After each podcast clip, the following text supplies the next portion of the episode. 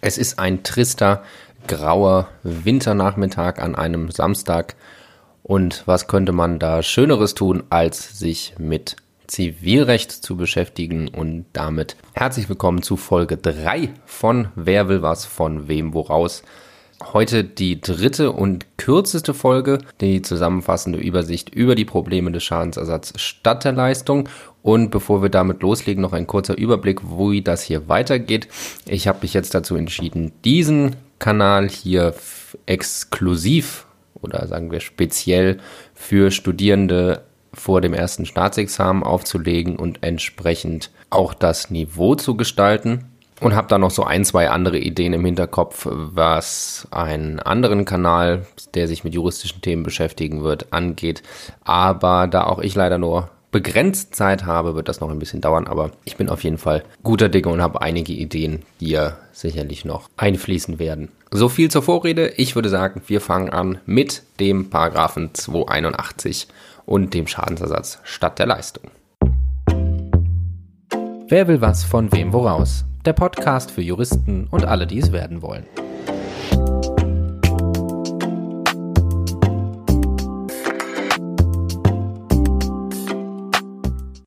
Die erste Frage, die sich stellt, ob mit dem Verlangen von Schadensersatz statt der Leistung durch den Gläubiger gemäß 281 Absatz 4 auch der Anspruch auf die Gegenleistung entfällt.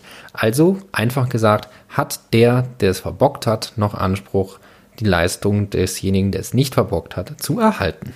Dazu gibt es zwei Meinungen und die eine sagt nein, Paragraph 281.4 enthält dazu keine Regelung über die Gegenleistung, dies wird nur durch den Rücktritt ausgeschlossen. Die herrschende Meinung setzt dem jedoch entgegen, dass sich das Erlöschen der Gegenleistung schon aus der synalagmatischen Verknüpfung von Leistung und Gegenleistung ergibt. Wenn denn Paragraph 281.4 schon den Anspruch des leistungstreuen Gläubigers ausschließt, dann ja wohl auch erst recht den des störenden Schuldners. Dies hat auch der Gesetzgeber in 326.1 anerkannt, dass der Anspruch auf Gegenleistung nach Anspruchsuntergang auf die gestörte Leistung keinen Sinn mehr ergibt. Außerdem wäre sonst denkbar ein konkludent miterklärter Rücktritt, was im Endeffekt nur ein Formalismus wäre. Ein klassisches Standardproblem des Paragraphen 281 ist, worauf sich das Vertreten müssen beziehen muss. Ist das die Nichtleistung bei Fälligkeit oder bei Fristablauf? Da geht eine Meinung von der Nichtleistung bei Fälligkeit aus. Dies argumentiert sie damit, dass die Wortlautsystematik des 281 dies erfordere, wenn sie von unter den Voraussetzungen des Paragraphen 280.1 spricht. Dem hält eine andere Meinung entgegen, dass nur die Nichtleistung bei Fristablauf vertreten werden müsse.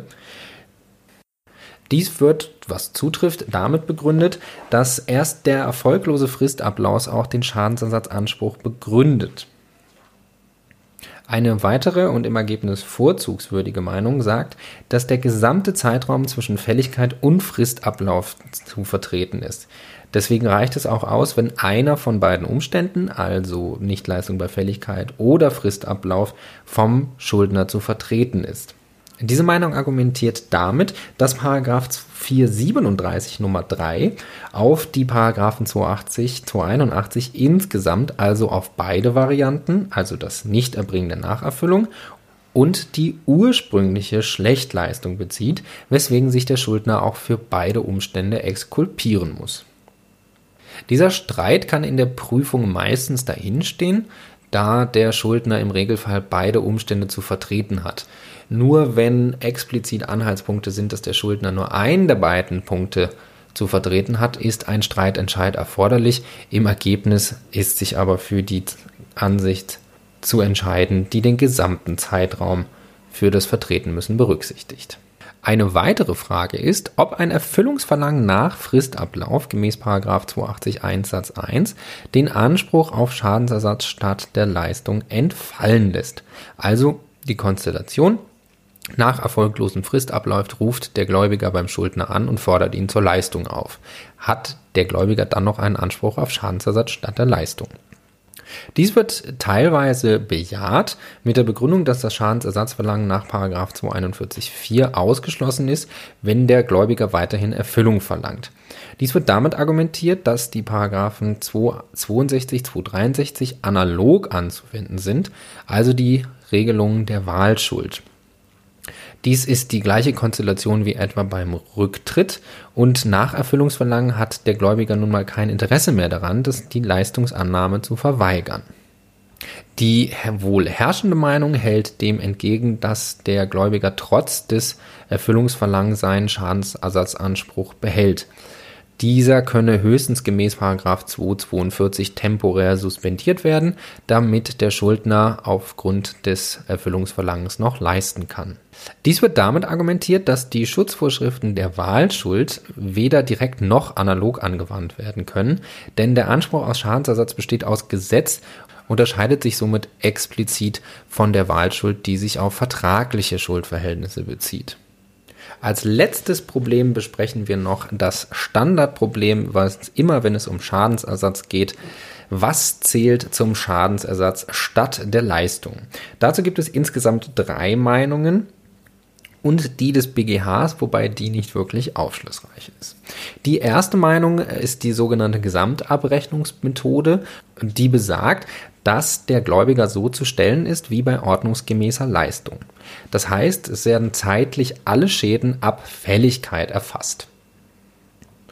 Das heißt, dass ein eventuell entstandener Schadensersatz neben der Leistung mit Verlangen von Schadensersatz statt der Leistung in dem gesamten Schadensersatz aufgeht, deswegen auch Gesamtabrechnung. Dem ist jedoch entgegenzuhalten, dass er die Trennung zwischen den Schadensarten unterwandert und zu einer größeren Ersatzpflicht des Schuldners führt, als es vom Gesetz eigentlich beabsichtigt ist. Die zweite Ansicht ist die schadensphänomenologische oder schadenstypologische Abgrenzung. Schadensersatz statt der Leistung ist demnach der Schaden, der aus gläubiger Sicht und nach seiner Verwendungsabsicht funktional an die Stelle der Leistung tritt. Das heißt, das Äquivalenzinteresse ist zu ersetzen. Davon abzugrenzen ist das Integritätsinteresse.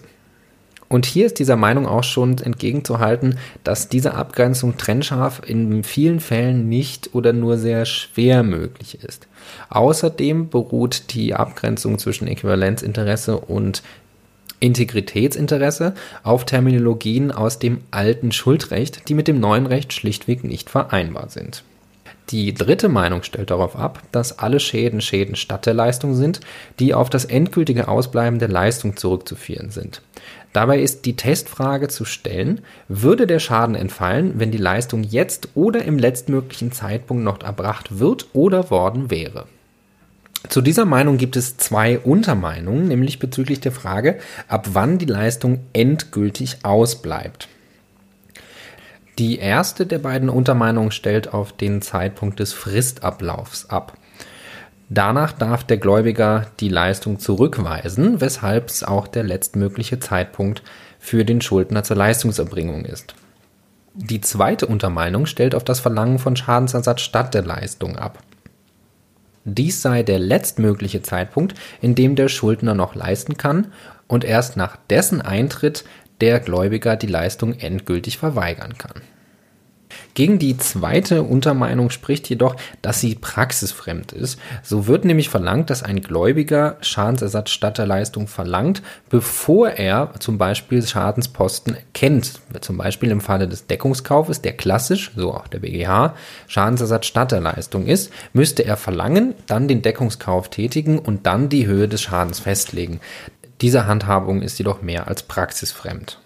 Im Ergebnis ist also der dritten Meinung zu folgen. Der BGH hat in seinem Urteil eine Abgrenzung zwischen Verzögerungs- und Begleitschäden und Schäden, die an die Stelle der Leistung treten, vorgenommen. Daraus wird jedoch nicht wirklich klar, welcher Meinung der BGH im Endeffekt folgt. Das war's auch schon mit den Problemen zum Schadensersatz statt der Leistung. Ich hoffe, ich habe euch das Thema etwas näher bringen können und bedanke mich wie immer fürs Zuhören. Würde mich freuen, wenn ihr diesem Podcast weiterhin gewogen bleibt und wünsche weiterhin viel Spaß bei der Examensvorbereitung.